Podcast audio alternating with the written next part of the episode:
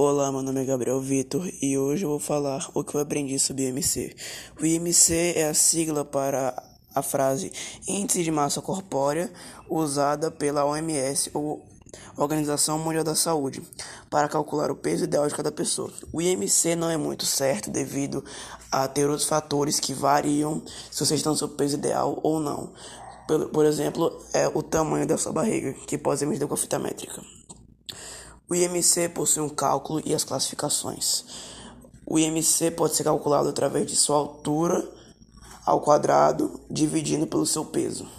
Ou seja, se você tem 1,60 e você tem 60 quilos, você vai pegar 60 dividido por 1 por 1,60 ao quadrado.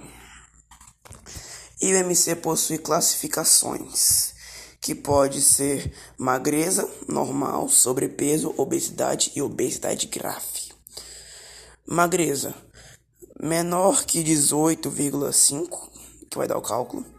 Normal, entre 18,5 e 24,9. Sobrepeso, 25,25 e 29,9. E obesidade, entre 30 e 39 e maior que 40 é obesidade gravíssima. Se você já está em obesidade ou obesidade grave, recomenda-se que você procure um nutricionista, pois obesidade é um problema sério de saúde.